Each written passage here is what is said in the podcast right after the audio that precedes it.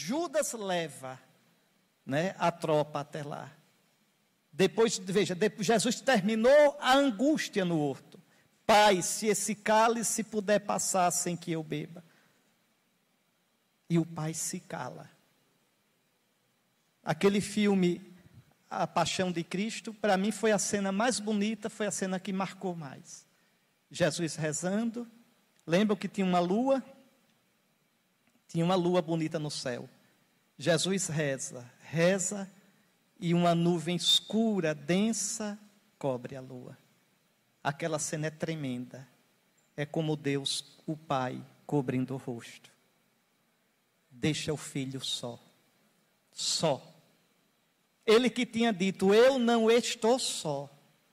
Em João 12: O Pai está comigo. Sim, o Pai está com ele. Mas interiormente, quanta solidão. Como a gente tem. Como a gente tem. Veja. Pois bem, quando prendem Jesus, olha o demônio novamente. Pedro vem com espada. Veja. Talvez desce para fugir. Talvez desce. É, é uma tentação, fugir naquela hora. E podem acreditar que o instinto, o instinto humano de Jesus é todo para fugir. O nosso instinto primordial é preservar a vida. Mas veja como Jesus age com violência com Pedro. Mete a tua espada na bainha. Mete. Quem mata pela espada, pela espada morrerá. É uma tentação. O demônio voltando. E depois a última tentação de Cristo, que não é aquele filme blasfemo, não é um amoreco com Maria Madalena. Isso seria café pequeno para nosso Senhor. A última tentação é o momento mais grave da única tentação que ele teve a vida toda. A tentação de Jesus, a gente diz na quaresma, Cristo por nós foi tentado. A tentação era essa, de fazer do seu jeito. A tentação de Jesus não é interna, Jesus não tem a concupiscência que nós temos. A humanidade de Cristo é santíssima. Jesus não só, isso é definido, é, é de fé, o concílio de Calcedônia. Jesus não somente não teve pecado, como é impecável, a sua humanidade é santíssima. A questão é outra. Veja, é o modo de realizar a missão. A tentação é de realizar a missão, é a nossa, viu? É a de vocês, viu? é realizar a missão sem a cruz. É pensar que vocês estão sendo fiéis quando fazem sucesso. Esta é a tentação. É medir, é medir a fidelidade de vocês pelo sucesso. E nosso Senhor não chamou a gente para fazer sucesso. Nosso Senhor não chama você para fazer sucesso. Nosso Senhor chama você para ser fiel. Cuidado com a armadilha. É o demônio, é o diabo. Cuidado com a armadilha. Quando o padre diz, se está certo eu não sei, mas enche a igreja de gente, lógica de Satanás. Pula do pináculo do templo para baixo.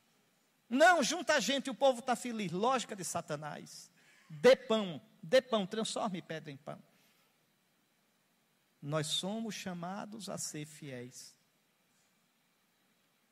Né? Existe um Papa a quem eu admiro muito, pela fidelidade dele, quer dizer, o Papa Gregório VII, no século XI, que peitou meu xará, Henrique II, imperador do Sacro Império.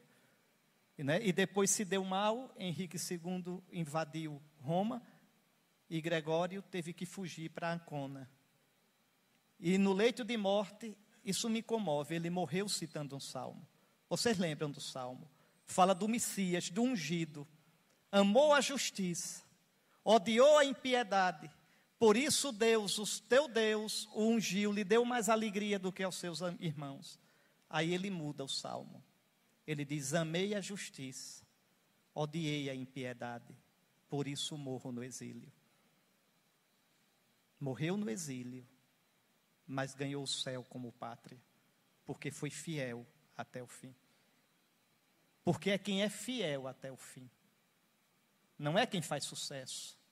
Não é quem é elogiado, aplaudido pelo mundo. São Paulo previne.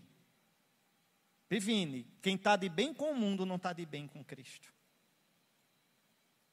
Aí vem a última tentação de Cristo. Jesus na cruz, o sol quente, o sol quente. Não tem jeito, eu sou nordestino, então vou dizer, de lascar, entende? Veja, o sol quente. Jesus tinha passado uma noite mal dormida, tinha apanhado no sinédrio, pela manhã submeteu-se ao julgamento, foi flagelado duramente. Né? Vocês imaginem, o caminho do Calvário não foi fácil, hemorragia, é? certamente uma certa confusão mental, veja, uma sede de matar, e do meio do povo uma vozinha: Jesus, se és o filho de Deus, a mesma voz do deserto. Se és o filho de Deus, desce da cruz. E nós creremos em ti.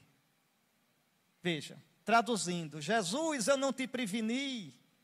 Eu não disse que a vaca ia para o brejo. Mas ainda há uma última chance, Jesus. É agora. Essa é a chance.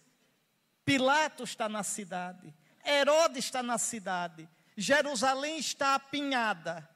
Se tu desceres da cruz, bingo, esse povo todinho te proclama Messias. Coloca Herodes para correr, pega Pilatos e o reino de Deus começa. Jesus, é para essa hora, Jesus, desce da cruz e nós creremos em Ti.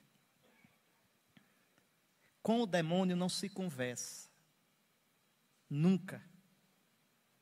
Demônio a gente reza e o expulsa. Jesus diz: Pai, nas tuas mãos eu entrego o meu espírito. E pula na morte. Pula na morte. Como diz Jó: ainda que ele me matasse, eu esperaria nele, e a ele entregaria a minha causa. E apesar de ser o filho, aprendeu a obedecer pelo sofrimento. Vocês entendem como é que o reino vem? Vocês entendem que em Jesus nosso Senhor o Pai reinou totalmente. Quem vê Jesus vê o reino. Nele, na carne dele, nós somos salvos pela carne de Cristo, pela humanidade de Cristo. O Pai reinou totalmente no Filho. E como o filho se esvaziou totalmente de si, até entregar o Espírito, o Pai o plenificou com o Espírito Santo, plenificou o corpo de Jesus, a alma humana de Jesus, e fez do homem Jesus Senhor e Cristo, nosso sumo sacerdote, nosso Salvador. Tão cheio, vocês querem ter uma ideia bem de longe do que é o Cristo ressuscitado? Imagine o sol ao meio-dia. Pois bem, Jesus é isso. Jesus não, o Cristo é isso. Pleno de espírito. O espírito espage dele para toda a igreja, para todo o universo. Porque ele se humilhou até a morte. Esse é o segredo que Jesus nos conta. Sim, ser padre é partilhar o segredo de Deus. Se vocês querem ser padres, o caminho é esse. Se querem ser amigos de Cristo, no capítulo 22 de São Lucas tem uma frase de Jesus que é comovente. Capítulo 22 é o capítulo da agonia da última ceia.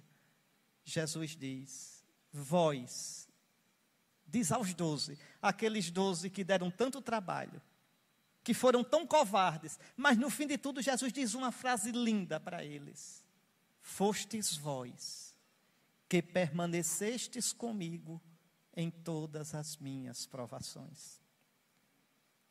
Isso é ser padre. Essa é a sua herança, se você quer ser padre.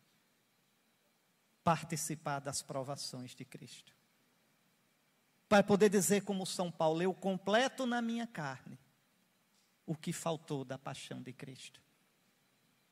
Ou, numa tradução mais recente, eu completo a, o que falta na minha carne dos padecimentos de Cristo. Mas isso, vocês estão ouvindo, é bonito, é lindo, porque é a palavra de Deus. Mas isso não é fácil. É só olhar a sua vida. Como é difícil abraçar a cruz do Senhor. Como é difícil participar da paixão de Cristo. Porque quando ela vem, a gente não reconhece. Quando ela vem, a nossa tentação é ver somente com os olhos da carne. E a primeira tentação é fugir, é fazer de conta, entende? E a gente salvar a nossa vida, dar um jeitinho. Então vejam, se querem caminhar como os padres, como bispos, se querem caminhar como seminaristas, primeiro, o Senhor chama a ser amigos dele. Amigos viver na palavra do Senhor, coração a coração, meditar nessa palavra, rezar essa palavra, saborear essa palavra.